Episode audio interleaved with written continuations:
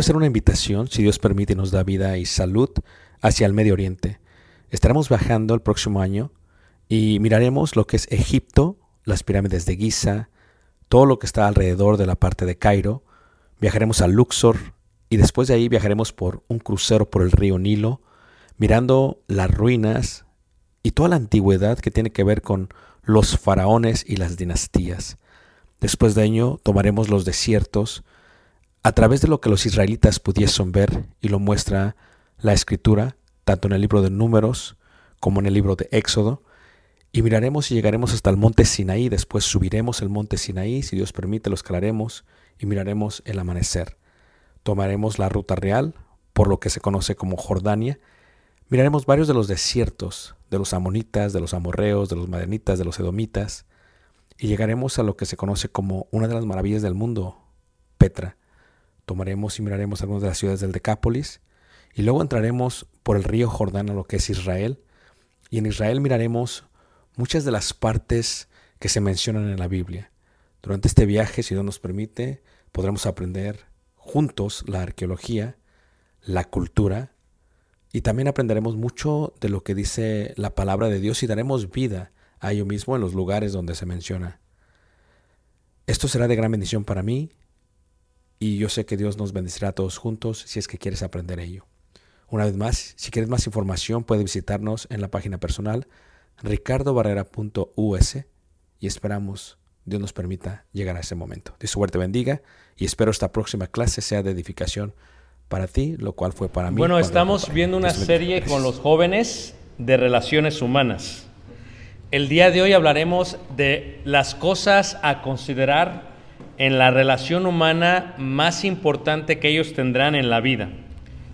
Y vamos a ir eh, precisamente ahí en Carta de Corintios, donde hizo la lectura nuestro hermano, y miraremos ahí en el capítulo 7 y veremos en el versículo 1 y en el versículo 2, en cuanto a los consejos de parte de Dios para la, la relación más humana que uno va a tener en la vida. ¿Cuál creen ustedes que es la relación humana más importante de toda la vida? El matrimonio, muy bien. ¿Alguien más? ¿Alguien más?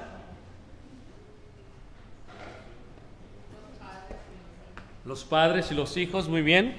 ¿Alguien más? Ok. Fíjate cómo dice ahí.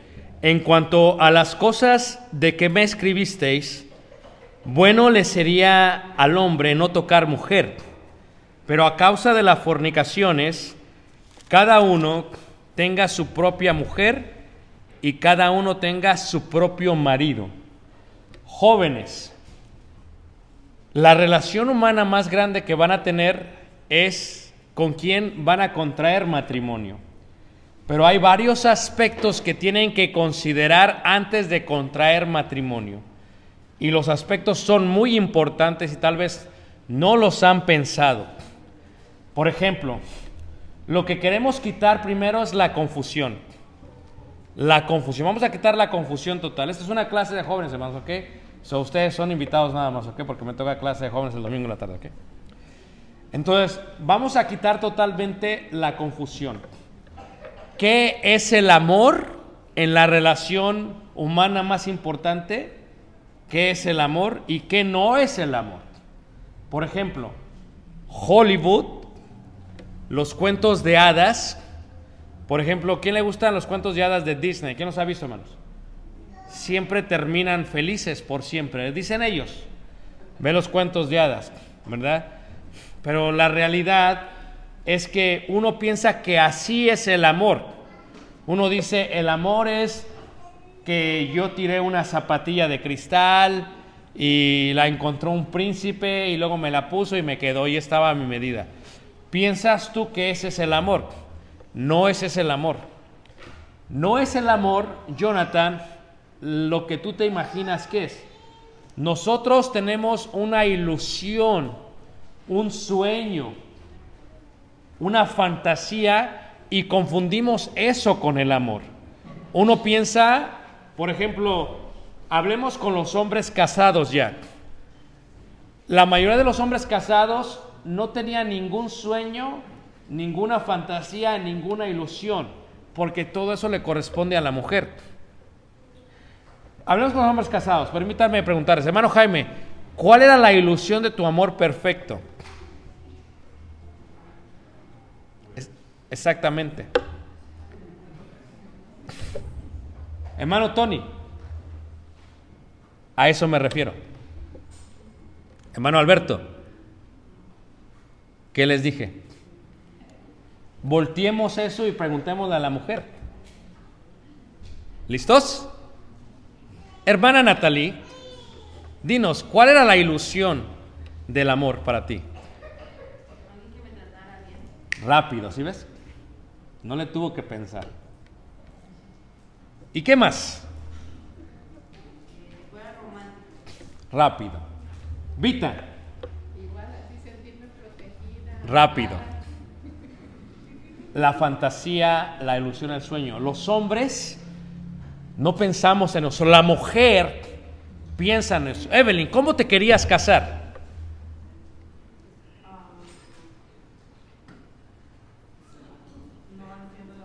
¿Ok? ¿Cómo querías que fuera tu ceremonia, tu boda, hermana Marta? ¿Mande? ¿Cómo fue? Muy bien. Hermana Sandra, ¿cómo? No lo veas a Josué, olvídate de él. Bueno, no te olvides de él, o sea. ¿Cómo? ¿Estamos de acuerdo que una mujer desarrolla su fantasía del amor desde que es pequeña? ¿Estamos de acuerdo o no? ¿Sí? Eh, ¿Cómo quieres que sea tu boda, Lili? Dime algo que quieres en tu boda que tal vez sea irreal para un hombre.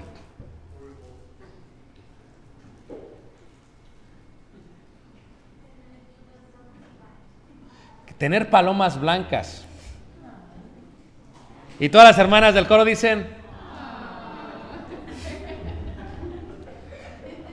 Y nosotros los hombres decimos, nosotros queremos unas escopetas para cuando salgan.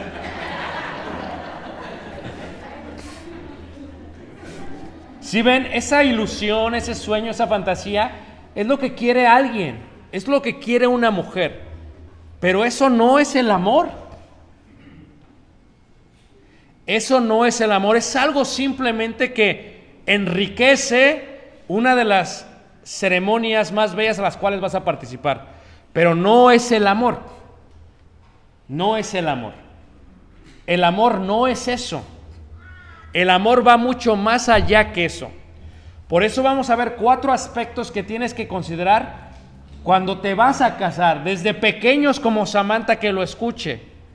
Sammy, ¿te quieres casar? Dime cuál es tu ilusión de tu boda, algo que no has visto en alguna boda, así como dijo Lili, algo muy hermoso así.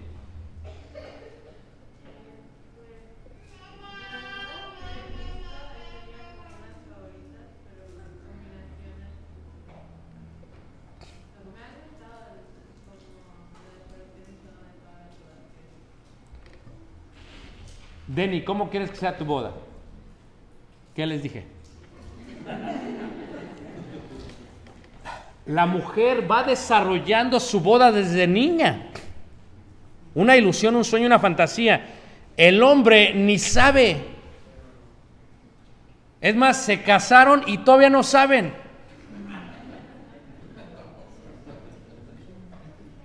Porque eso no es el amor. Caleb, ¿cómo quieres que sea tu boda?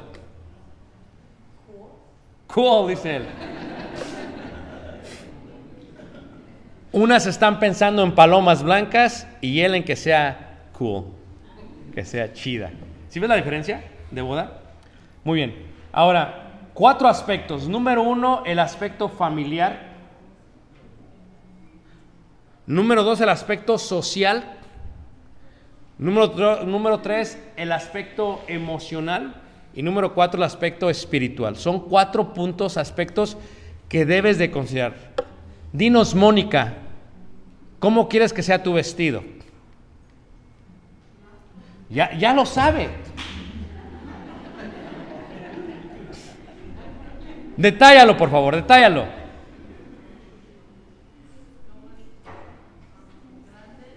¿Grande? Manga, la- fíjate, ya sabe hasta las mangas. ¿De qué color son las mangas del chaleco blanco? Dice aquel. Ya sabe hasta las mangas. Es increíble que sepa las mangas. ¿Listos? ¿Listos? Vean. Emma, ¿cómo quieres vestirte el día de tu boda? ¿Qué les dije? Ni siquiera sabe que se va a casar. ¿Ven la diferencia? No es ilusión. El primer aspecto es el aspecto familiar. Escuchen muchachos, ¿ok? Aunque con quién vas a contraer matrimonio, se supone, dice la Biblia, que el hombre dejará padre y qué? Y se unirá a su mujer y será una sola qué? La realidad es que, ¿cuántos de ustedes se van a casar con un hombre o con una mujer que no van a dejar en su totalidad el cordón umbilical de la mujer, del papá y de la mamá? ¿Cuántos? Esto quiere decir, escuchen jóvenes, por favor, pónganme atención. ¿Listos? Hermana nenita, cuando te casaste, el hermano automáticamente dejó padre y madre en todo el sentido de la palabra. No los tenía aquí. Pero si los hubiera tenido aquí, sí. Ok, dice que sí. Escuchen, ¿por qué es importante el aspecto familiar? Cuando tú te vas a casar con alguien, no solamente ves a quien con quien te vas a casar, tienes que ver a la familia. Porque esa persona es el producto, no el producto, el resultado final de esa familia. Aunque te casas con él, todos los que estamos casados sabemos que también estás entrando a ser parte de una qué? Familia. Familia. Y a veces la familia se va a vivir contigo. Hermana Naluz, ¿usted cree eso? Sí.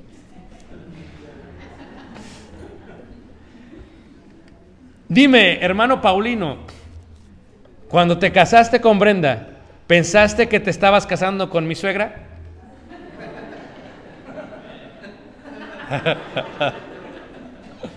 Dime,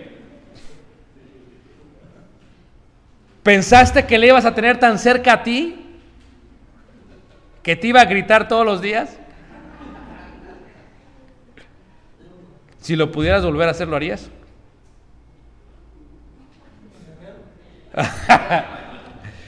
La familia es importante con quien tú te vas a casar porque al final del día tu esposa, tu esposo es el resultado de ellos. Y muchas veces tú no sabes el poder de influencia que tiene la mamá y el papá sobre tu cónyuge. Por eso debes de considerar a la familia a la cual vas a participar. Porque en muchos casos se da, no siempre, a veces, que cuando te casas resulta que vives algún tiempo con esa familia. Y entonces los conoces muy a fondo. A veces no tienes que vivir con ellos, pero te das cuenta en las actitudes de tu cónyuge que tiene cosas de mamá y tiene cosas de papá, que no cortó el cordón umbilical. Hablas con él y haz de cuenta que hablas con tu suegro. Hablas con él, que hablas con tu suegra. O sea, que esa persona tiene una influencia total en ellos. Los defectos que ves en él son los mismos que en tu suegro, pero te das cuenta de ello un día después que te casas. Antes no los veías. Es importante considerar la familia con la cual vas a casarte, aunque no te cases con ellos, porque si el cónyuge, el esposo y la esposa sean, son totalmente maduros espiritualmente, pues van a dejar a padre y madre. Pero honestamente, ¿quién es maduro espiritualmente para dejar a padre y madre el día que se casa? Debería, ¿no? Pero ¿quién lo es? Hablo con los que están casados, seamos honestos. Vita, ¿viste algunas actitudes en Tony de mis papás? Todavía. Y no pensaste que iba a durar tanto tiempo. Pensaste que en días iba a ir para que sientan que estoy siendo justo. Mi amor. ¿Ves unas actitudes en mí de papá y mamá? ¿Todavía? A manos. A manos. No entremos en detalles, ¿ok? Esos van atrás, esos van allá atrás. Eso lo hacemos atrás. Eh, hermana Natalí, ¿no conocías a tu suegra solamente por teléfono? Estamos de acuerdo que por teléfono y por FaceTime no es lo mismo. Pero ahora la conoces más. Y también a tu suegro. Jaime, ¿ves algunas cosas de tus suegros en él? De. De tu suegra, sí. Que te gustan mucho. Algunas sí, algunas sí. La mayoría, la mayoría sí. Pero no ha cortado el cordón umbilical. Sí, pero todavía ves en él. ¿Las vas a dejar de ver en 20 años? Exactamente. Exactamente. Deben de considerar jóvenes, por ejemplo, si Alan se va a casar con alguien, debe de conocer a la familia. Porque aunque no lo crean, va a tener una influencia en su matrimonio. Es una realidad. Hermana Novoa, ¿es así? ¿No quieres decir nada? Tomas la cuarta. No, esto no estamos en una corte, man. Aquí tienes que decir. Eh, Luis, ayúdanos, Luis. Cuando te casaste con Brisley, ¿conocías muy a fondo a Esdras y a la hermana Leti? Después de casarte, ¿los conociste más? ¿Ves en Brisley muchas cosas que ves en tus suegros? Sí, el hermano más sabe la hace.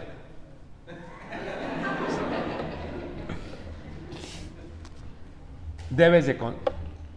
Tantos cosas buenas, como decía nuestra hermana Natalie, virtudes, como cosas negativas. Hermano Luis quiere hablar. Háblanos, Luis.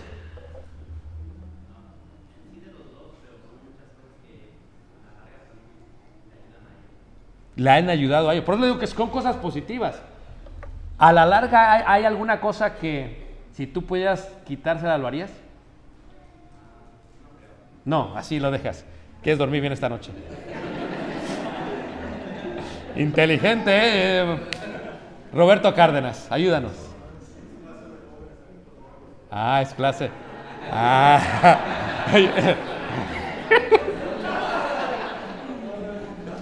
Nunca había visto a alguien que corriera tan fácilmente de una. Muy bien, inteligente, inteligente. Muy bien. van para acá también. Ahora, número dos. La parte primera es la parte familiar. Número dos. Otra cosa, otro aspecto que tienen que considerar también, muchachos. Aspecto que tienes que ver, Caleb. Tú tienes opciones, Caleb. Baja California, Ciudad de México, Mazatlán, Cozumel. Digo, hay hay que ampliar el terreno, pero tú tienes que decidir. La segunda cosa es el aspecto social. Escuchen, el aspecto social. El aspecto social se separa jóvenes en varias secciones. Primero el aspecto socioeconómico, número uno. El aspecto educación, educativo. El aspecto cultural. El aspecto cultural. Es y el aspecto de raza. Esto es, cuando hablamos de sociedad, ¿alguien ha leído esa historia de la princesa Mako que se casó con una persona, dicen los japoneses, común y corriente? Le pusieron así. En Japón y que se han venido a vivir a Nueva York hace unas semanas. ¿Alguien sabe la historia? Tuvo que dejar su realeza porque se casó con alguien, dicen los japoneses, común y corriente. Así dicen ellos. Y lo ven con desprecio.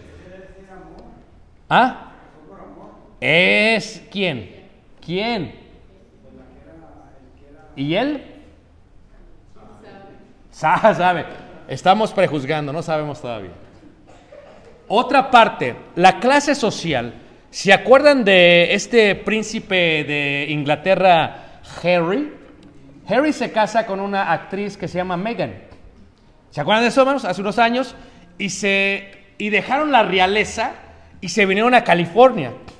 ¿Por qué?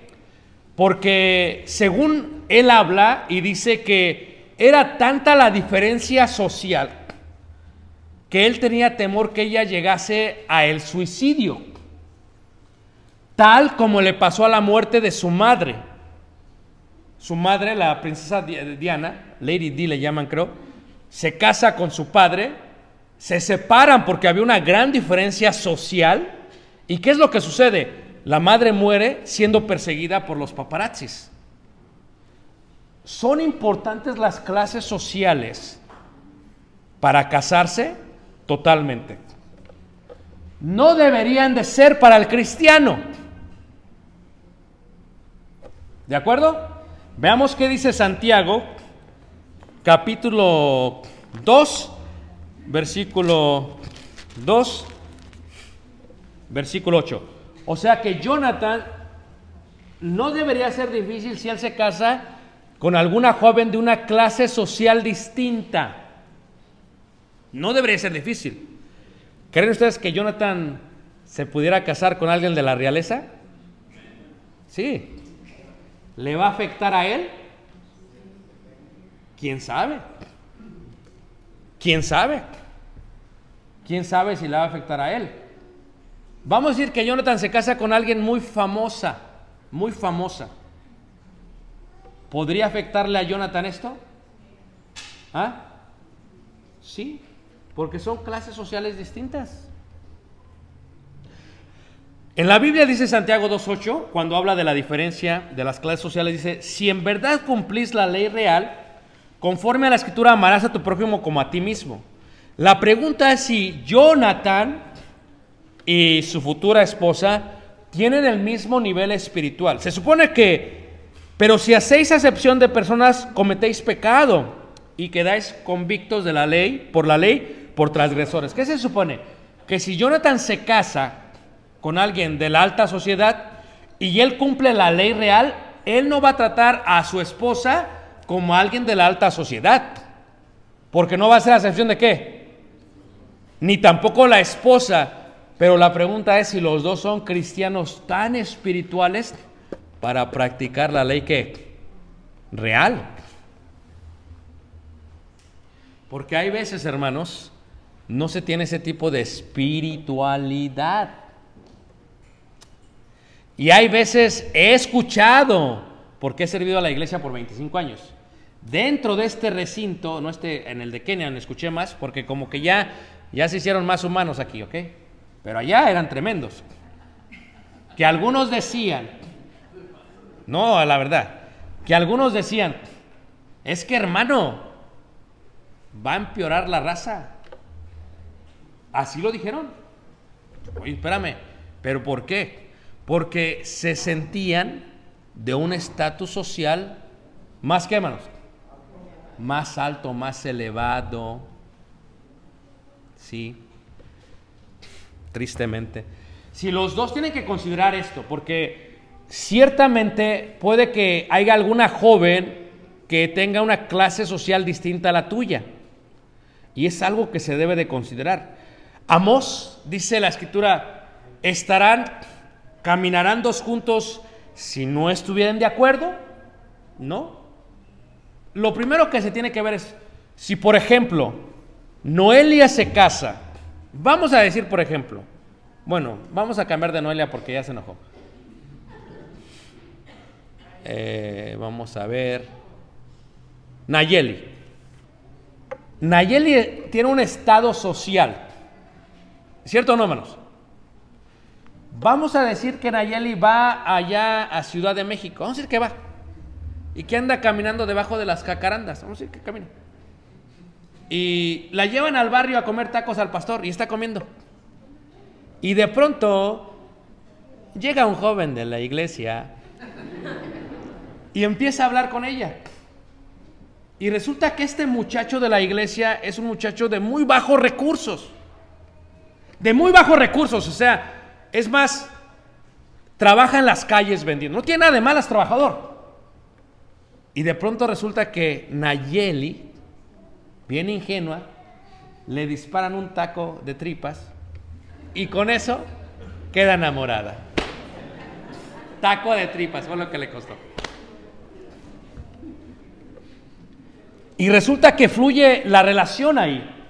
Y resulta que se van a casar ahora. Va a haber boda. Increíble. Hermanos, el estatus social de Nayeli no es como que los hermanos son millonarios. O si lo son, no lo sabía.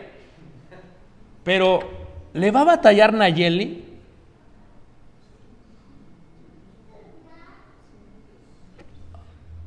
¿Le va o no?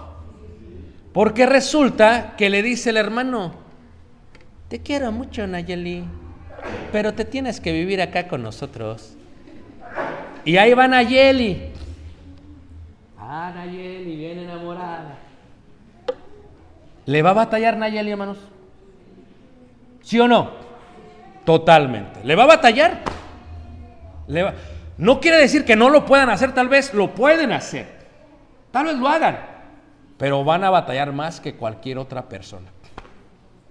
Porque son de un estatus social distinto.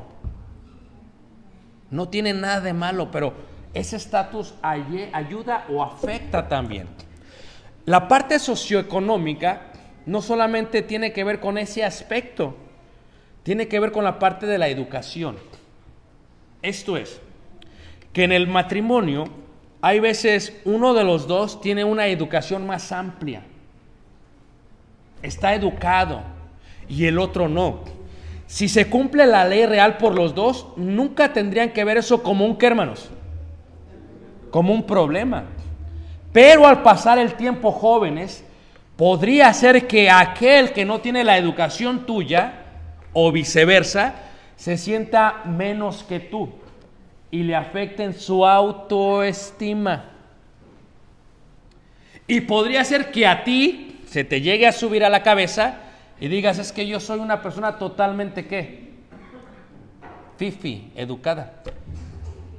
Y entonces como yo soy educado y tengo una buena profesión y tengo un buen trabajo, pues ¿qué pasa? Pues podría ser que la soberbia y la vanidad podrían llegar. No quiere decir que no puede funcionar, puede funcionar si hay amor, pero puede haber una desaveniencia por eso, hermanos. ¿Sí o no? ¿Sí o no, hermanos? Totalmente. Entonces, es un aspecto que se debe considerar también. Es un aspecto que debes considerar también. ¿Qué tal si te casas con alguien que tiene una profesión que demanda muchísimo? Una profesión que demanda mucho. Y tal vez tu profesión no demande tanto. Tienes que considerarlo. En México se está dando muchísimo estos últimos años. Ya veo muchas parejas que se casan y se casan con un esposo y resulta que el esposo no encuentra trabajo y se van a las plataformas petroleras. ¿Cuánto tiempo se van? Meses. ¿Afecta eso en una relación? Al principio dices no hay problema porque ganan mucho dinero, pero si vas a estar así 10 años cuando tengamos nuestros niños, ¿quieres que tu esposo esté en la plataforma mientras tú estás jugando al niño? Son cosas que se deben qué? Considerar. Son cosas que se deben considerar. En el aspecto de nosotros que nos dedica- dedicamos al Evangelio, siempre digo a la gente que se va a dedicar al Evangelio que tienes que considerar con tu esposa si quiere hacer esto. Porque a lo mejor ella no quiere hacer esto y la educación, la profesión va a afectar en su matrimonio y va a estar qué? Chocando. Por eso es importante también la parte de la profesión. Aún, escuchen bien, cuando uno está más educado o cuando uno habla mejor el idioma, lo hablo por los que estamos aquí, si el otro no tiene buena autoestima, le puede afectar en la autoestima a él. Por la dependencia que tiene de quién? De la esposa. Y la esposa o el esposo pueden tomar ventaja de esa educación y los pueden estar menos que preciando. Please be quiet. You do not know what you're talking about. Let me speak. Repeat. ¿Tú crees que no hay eso en algunos matrimonios? ¿Sí o no, hermanos? También eso se tiene que considerar. La parte racial. Está de moda casarse con los afroamericanos. Samantha. Y Nico, con las afroamericanas. Esto está de moda entre esta nueva generación. No tiene nada de malo si hay un verdadero qué. Amor, si se cumple la ley qué. Real. Pero honestamente, hermanos, ¿a cuántos padres les molestaría o se sentirían incómodos si se casan sus hijos con alguien que no es de su misma cultura?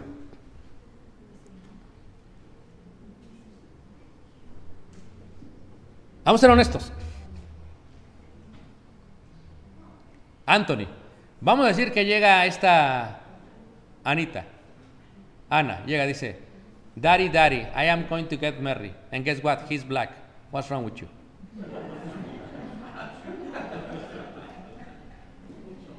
¿Algún problema, Anthony? ¿Ah? Ok. Es buen cristiano.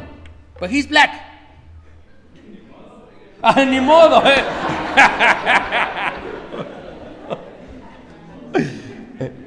La parte racial, la parte cultural, estamos de acuerdo porque ustedes tienen tal vez mucha más asociación con gente afroamericana, que la gente afroamericana es una cultura muy distinta a la gente latina, que también a la gente blanca. Somos distintos en cultura. ¿Pueden superarlo? Sí. Si hay amor, pueden superar, pero se debe considerar, ¿por qué? Porque puede afectar en la relación del matrimonio. Puede afectar en la relación del matrimonio. Aquellos que han convivido con gente de raza afroamericana, hermanos, son gente bien linda. Gente bien linda, pero también son más expresivos. ¿O no es cierto? O sea, son más expresivos y no está mal para ellos. Así son. Pero es algo cultural. Imagínate que tú invitas a tus consuegros a comer o a tus futuros suegros y les das puras quesadillas o puro o le das menudo. Y ellos llegan. Porque cuánta gente han visto que come menudo. Si aún entre los latinos hay diferencia entre los platillos y le batallan con eso. ¿O no es cierto? Lo ves y dices, ¿y eso qué es? ¿O no es cierto? Ahora, ¿qué tal si es con una raza blanca? No tiene nada de malo. En el amor todo se puede. Pero ¿qué pasa? ¿Podríamos comer con mashed potatoes and green peas for the rest of our lives? Porque estamos de acuerdo que la raza blanca no tiene una fusión muy grande, manos, de comida. Y que es muy distinta la, la comida simplemente a la raza latina y a la raza afroamericana. Nada más en la comida hay una gran diferencia. En el lenguaje, en el aspecto de pensar. Tuve, eh, hablábamos ayer con los Goldies, la hermana Irma Dice la hermana Irma que llegan sus nietos y llega todo, llega todo, el- que cuando ella hace pozole hace una hoyota así. Ella hace pozole. ¿Cuántas veces has visto a alguien, honestamente, no estoy siendo general, es algo realmente que se puede ver? ¿Cuántas veces una, una, una, una persona que sea blanca que haga ese tipo de chicken soup para todos? Somos diferentes en cultura. Se puede trabajar, sí, pero se tiene que considerar. Si los dos son cristianos, no va a haber mucha diferencia, pero tienen que considerarlo porque va a haber diferencias. ¿Sabes cómo me doy cuenta? En la escuela de Caleb. Tú vas a la escuela de South Elgin y luego vienes a la escuela de Caleb. Se ve la diferencia nada más en la tribuna y en la porra y en todo lo demás. Para mí no hay problema. Somos latinos, de aquí venimos. Pero cuando viene la gente blanca, hermanos, se asustan. Eso es una realidad. Y cuando fusionas dos familias distintas, se pueden asustar. No está mal, ante Dios se puede hacer. La idea es cumplir la ley que real. Pero se tiene que, ¿qué, hermanos? Considerar. ¿Lo creen o no, hermanos? Porque si en la raza latina, en, en la raza mexicana, ve, se casa alguien de Guerrero o eh, half defe con alguien de, de Jalisco, y ya hay diferencias, nada más en, en la misma raza mexicana, ¿cómo es cuando son dos razas distintas? ¿O no es cierto, hermanos? No tiene nada de malo que nuestros hijos se van a casar y que van a hacer matrimonios birraciales, eso es muy normal. Esa es una realidad la que vamos a vivir. Esto nosotros lo vamos a vivir. Tal vez Caleb, tal vez Jonathan, tal vez Samantha, Ana, ya esos son seguros. Esos ya, los nietos ya son seguros. Que la mitad se casa con otra raza. ¿O no es cierto? ¿Cómo vamos a lidiar con ello? Pero algo que tienen que... No está mal, pero uno les tiene que enseñar a no hacer acepción de qué? De personas. Número tres, la parte emocional. Se tiene que considerar también la parte emocional. ¿Por qué? Porque el día de hoy no todos los jóvenes están estables en una forma emocional. O sea, imagínate, el día de hoy te casas con alguien que tú piensas está estable emocionalmente y después resulta que necesita psiquiatra, psicólogo y todo lo demás. Porque la gente hoy en día, hermanos, no está bien emocionalmente.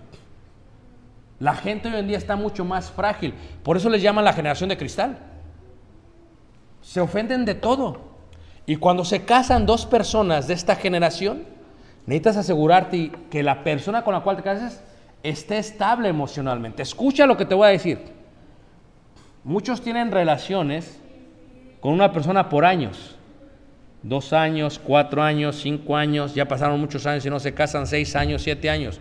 Y yo he visto dentro de la iglesia que a los siete años no se casan y se pelean con el muchacho o con la muchacha. Y en menos de seis meses, ¿qué manos? ¿Qué pasa? Se casan. ¿Puede realmente una persona estar emocionalmente estable, tener una relación de siete años y casarse en menos de seis meses? No. Vuelva a decir, no es que ahora sí me llegó el amor, entonces ¿qué era el otro? Y la estabilidad emocional es muy importante y se tiene que considerar. Se tiene que considerar. Porque si no se considera, posiblemente estés casándote o tú seas un problema para tu futuro matrimonio. Porque imagínate, si te casas y con quien te casas es un big baby,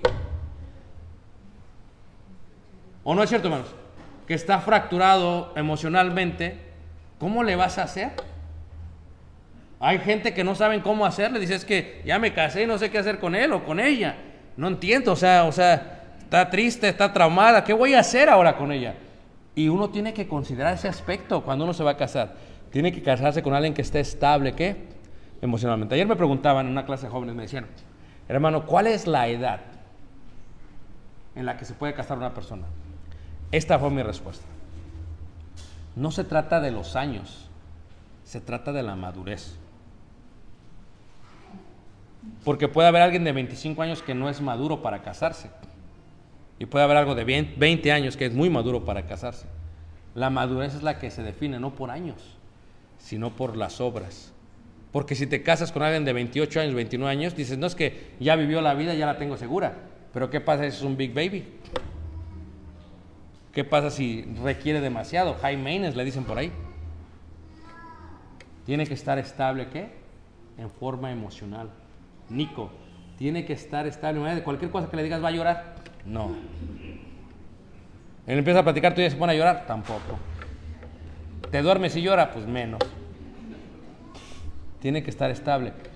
¿Qué le llamarían ustedes una persona estable emocionalmente? ¿Ah? Claro. ¿Por qué eso ayuda, hermano?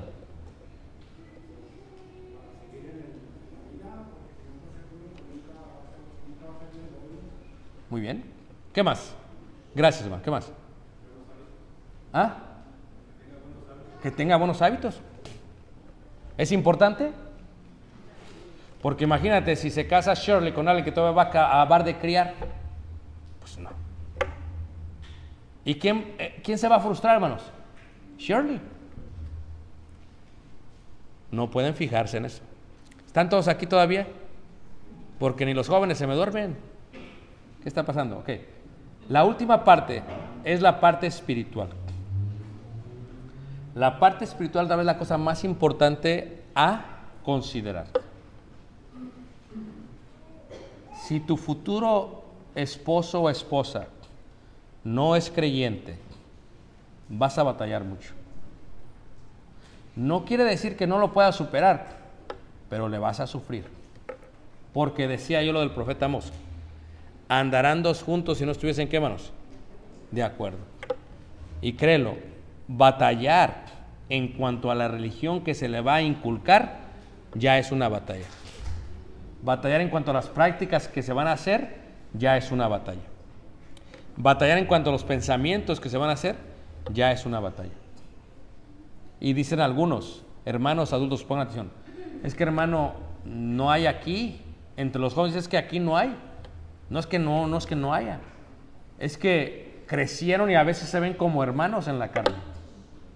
Se ven como si fueran hermanos. Pero escúchame, si se puede casar con uno, hay que buscarle dentro de casa. Ahora, ¿qué tal si realmente no hay? Nayeli no encuentra aquí, no hay ningún muchacho que se aviente, porque Nayeli es seria. Entonces, hay que invertirle para que Nayeli busque a alguien dentro del pueblo de Dios. Hay que invertirle. ¿Qué tienes que invertir? Tiempo. ¿Qué tienes que invertir? Dinero. Es más, en México se dice que las nacionales de jóvenes se hicieron porque como había congregaciones pequeñas que no tenían con quién, dijeron, vamos a hacer un evento para que se conozcan. Y muchos matrimonios se formaron en las nacionales. Tal vez la nacional que se hace aquí el año que viene será donde se encontrarán muchos. A lo mejor Leslie se nos casa en el 2023 y ni sabemos. Pero tiene uno que invertir, hermanos. Tiene uno que sacar. ¿Quién los va a llevar? ¿Quién los va a llevar, hermanos? Jaime no salía. Y tenía, Jaime está guapo, hermano, no. Se parece a mi tía, pero está guapo. Y este, pero ¿qué pasó? Tuvo que traerlo el hermano a, esta Natalí. Y ya Jaime se emocionó. Se tiene que invertir, hermanos. Y hay tiempos en que se invierten. Cuando todavía ellos están sensibles al amor. Cuando no están bien formados todavía. Porque cuando están bien formados, están bien maleados. Si una vez bien maleados, ya les vas a batallar mucho con ellos. Sabes que ayer me, canceló, eh, estaba viendo lo de la registración de la Nacional, y me canceló una, una hermana que iba a venir con su hija hace dos años. Dice, no, hermano, es que ya no quiere ir mi hija. Dices, como usted dice, dice, no le puse atención y ahora ya no, ya se me fue. Ya no quiere nada con Dios. Son tiempos nada más que uno tiene con los muchachos. Y si uno no los expone al pueblo de Dios, con quien pueden hacer buena amistad, le van a batallar. ¿Tantos contentos, hermanos? Me falta terminar este último asunto, Jonathan. Ya casi lo termino. ¿A qué edad te vas a casar, Jonathan? Exactamente, no sabe. Mónica, ¿a qué edad te gustaría casarte? ¿Ah? Sí sabe. ¿Sí ve la diferencia? ¿25? ¿Fue lo que dijo? No. No llega. No llega, no, no. Si ya casi saca la lengua para pegar la beta, no. 22, 21, yo creo. 21. Tu mamá, no, tu mamá, mira. Llegó feria, se la atarantó y. Con la canción de los caminantes, no, hombre. Tres hijos. ¿A qué edad te vas a casar, Alan? ¿Ah? Exactamente, es hombre. Noelia, dinos, cuéntanos tu vida. A los 22, ya, ya, ya sabe. Ya sabe el color del vestido, el corte del vestido, las mangas del vestido, las flores del vestido, las palomas que van a volar, las escopetas que van a tronar. Ella sabe todo.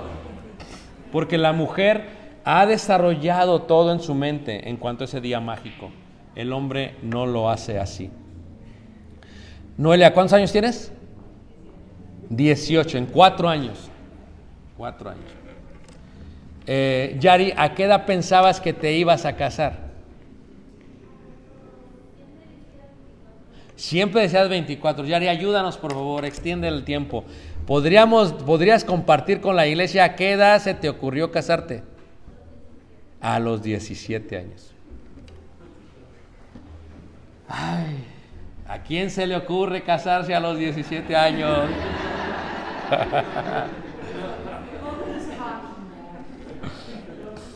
Hermanos, tenemos que orar mucho por estos muchachos, porque la relación, más, la relación humana más importante que tenemos es la del cónyuge, y le pedimos mucho a Dios que sean sabios para escoger a alguien con el que puedan sobrellevar este yugo que no es muy fácil, pero que es hermoso si lo sabe sobrellevar con mucho amor. ¿Ok, hermanos? ¿Estás contenta, Yari? Tres niños, un esposo, mucha presión, mucha presión. Dios te bendiga, amigo. Échale muchas ganas. Y ahí va Citlali. Citlali, ¿a qué edad te casaste, Citlali? ¿A qué edad te casaste? 22 años. ¿Sí? Yo pensé que tenías como 14, pero...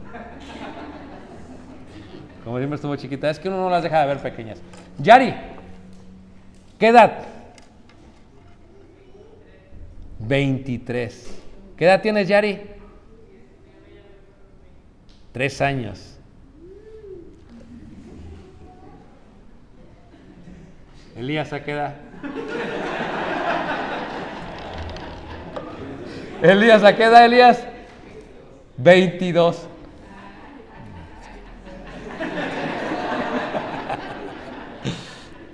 No, es que trae escuela, hermana Nemita, trae escuela. Agarran puros, muchachitos. Pobre Efraín, lo agarraba mi joven. Efraín apenas estaba abriendo los ojos. hermanos, oremos por los jóvenes para que tengan un, un buen día. Vamos a ponernos de pie, vamos a orar, hermanos, y nos despedimos con esta hermosa oración. Tiene un varón encargado de la oración. Gracias por quedarse a la clase juvenil. Hermanos, eh, hermano, eh, Armenta, pasa.